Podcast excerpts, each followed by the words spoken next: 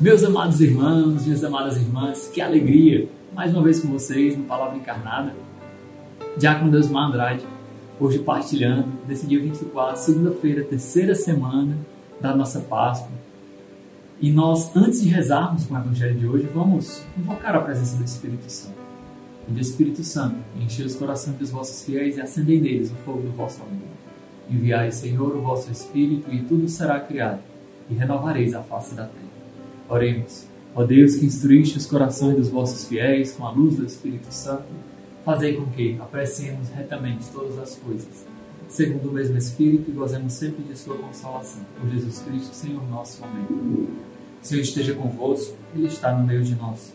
Proclamação do Evangelho de Jesus Cristo, segundo João. Glória a vós, Senhor. Depois que Jesus saciara os cinco mil homens, seus discípulos o viram andando sobre o mar. No dia seguinte, a multidão que tinha ficado do outro lado do mar constatou que havia só uma barca e que Jesus não tinha subido para ela com os discípulos, mas que eles tinham partido sozinhos. Entretanto, tinham chegado outras barcas de Tiberíades perto do lugar onde tinham comido pão depois de o Senhor ter dado graças. Quando a multidão viu que Jesus não estava ali, nem os seus discípulos, subiram as barcas e foram à procura de Jesus, em Cafarnaum. Quando encontraram do outro lado do mar, perguntaram, Rabi, quando chegastes aqui? Jesus respondeu, em verdade, em verdade eu vos digo, estás me procurando não porque viste sinais, mas porque comestes pão e ficastes satisfeitos.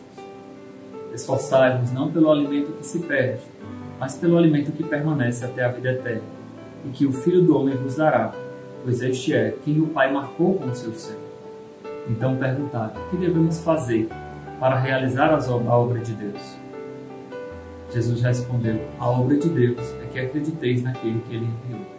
Palavra da salvação, glória a vós, Senhor.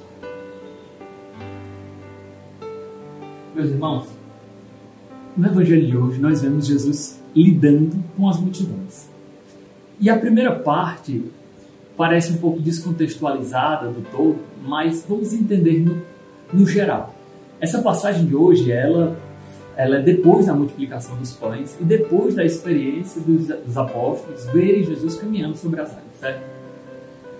E ele fala que as multidões veem Jesus, mas que não, não, não entendem como ele foi parar ali eles viram que ele, ele não saiu com os discípulos, mas ele estava com os discípulos. Então, será que Jesus fez um milagre? Outro milagre, né? além da multiplicação dos pães? Você não, mas também pode acontecer dele ter ido com outra em outras barcas que estavam na região. É, é isso que, que fala essa primeira parte. E isso para nós tem também um significado, porque as multidões muitas vezes têm uma busca quase incansável por milagres.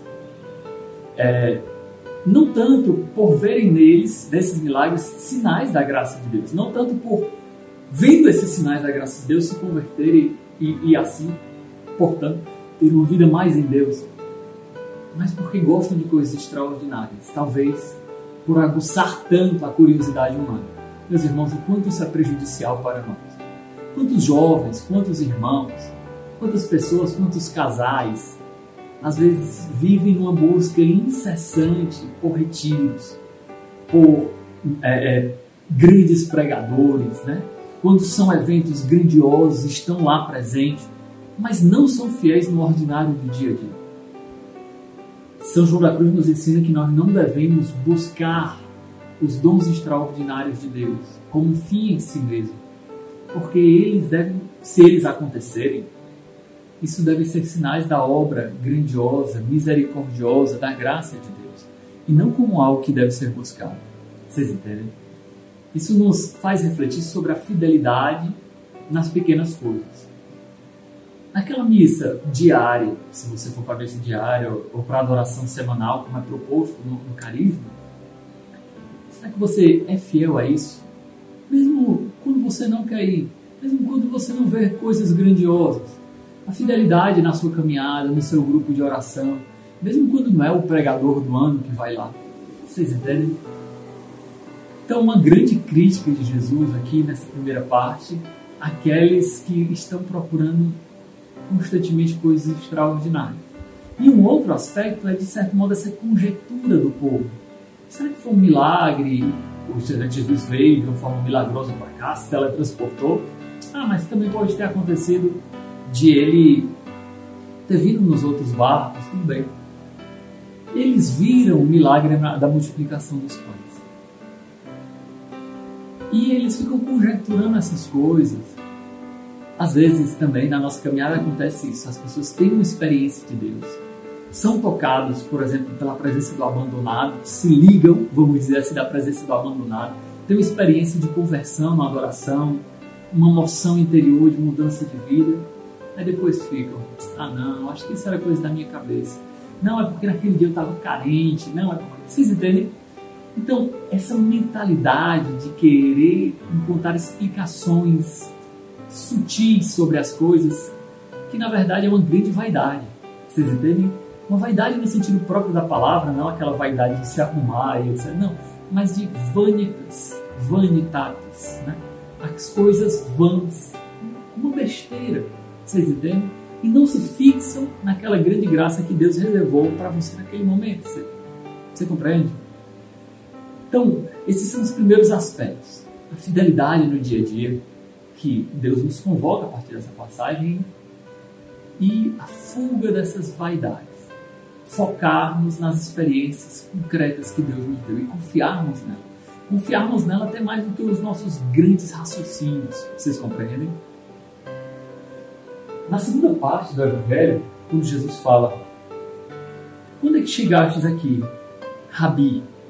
E Jesus diz: Olha, vocês me procuram não porque viram sinais, mas porque comeram e ficaram saciados. Deveis, pois, vos esforçar pelo alimento que não se perde e permanece para a vida eterna. Então, olha que interessante. Quantas vezes a gente busca a Deus pelos seus dons? E claro, Deus, eu fico imaginando Deus como um grande sedutor, né? Sentido bom da palavra. É, ele nos atrai, nos dá graças, nos dá dons, fornece-nos milagres. Mas que ao final de contas, nós não busquemos essas coisas, mas busquemos a Deus. Vocês entendem? Se eu busco a Deus com todo o meu coração, essas coisas são decorrência da minha busca a Deus. Mas o contrário também acontece. Muitas vezes as pessoas buscam essas coisas mais do que buscam a Deus. Amam essas coisas, amam os dons de Deus mais do que buscam a Deus. muitas vezes até usam os dons de Deus, que Deus deu, para ofender o próprio Deus. O nosso corpo, o dom de Deus, quantas vezes usamos ele para pecar, para ofender a Deus? A nossa inteligência, que é dom de Deus, usamos para ofender a Deus. E aqui o Evangelho, João, ele não fala de milagres, fala de sinais. E essa passagem ela é muito paradigmática, vamos dizer assim, ela é muito concreta nisso dos sinais. O sinal o que é? Ele aponta para algo maior. A multiplicação dos pães não é para saciar uma fome temporária, é para mostrar um pão muito melhor, a Eucaristia, que Jesus tem reservado para os seus filhos, que não é nada de extraordinário, vamos dizer assim, né? É muito simples até a participação na Santa Missa. Quis, através da multiplicação dos pães, Jesus quis mostrar a abundância do banquete celeste, a qual todos nós somos reservados, mas não. Ficaram na mera materialidade de comer e ficar saciados pedimos a Deus graças de conversão, ou perdão, de cura, quando a pessoa está doente, um familiar, e a gente fica desesperado, sem encontrar respostas humanas, porque lá no fundo nós não queremos a glória de Deus. Nós reconhecemos que, Senhor, se for da tua vontade, se for para a maior, maior glória tua, se for para aquele meu parente se salvar através desses sofrimentos, eu aceito, Senhor, de bom grado, ainda que eu sou. Não. Eu quero que as coisas sejam feitas para mim. Então peço milagres para saciar aquele, aquele meu, minha angústia imediata. Vocês me procuram não porque viram sinais, Jesus diz, mas porque comeram e ficaram saciados. E, ele, e essa multidão ainda Senhor, então o que devemos fazer para realizar a obra de Deus? Ainda estão na ordem do fazer, achando que algo que será feito será agradável a Deus. Jesus fala: não é isso, meus filhos. A grande obra que vocês precisam fazer é acreditar no Filho de Deus, o enviado. seja uma adesão completa de fé a Deus. Então, meus irmãos, que o Evangelho de hoje nos leve a uma sincera conversão de coração. Nós reconhecermos que talvez nós estejamos amando mais as, as graças e os dons de Deus do que o próprio Deus. Se foi isso, meu irmão, minha irmã, olha para o alto, converte o teu coração, olha para aquele que te ama, que te chamou e que através desses dons, na verdade, Deus queria só seduzir o teu coração. Queria trazer o teu coração para perto de ti, porque os dons que ele, que ele promete são muito mais do que dons temporais. Ele te promete a vida eterna. Isso, claro, ele não pode realizar sem ti. Então, Agostinho dizia: Deus que te criou sem ti não pode te salvar sem ti. Glória ao Pai, ao Filho e ao Espírito Santo, como era no princípio, agora e sempre. Amém. Senhor esteja convosco, Ele está no meio de nós. Pela intercessão de Nossa Senhora, Mãe do Bom Conselho, São João Paulo II, abençoe-vos Deus Todo-Poderoso, Pai, Filho e Espírito Santo. Amém.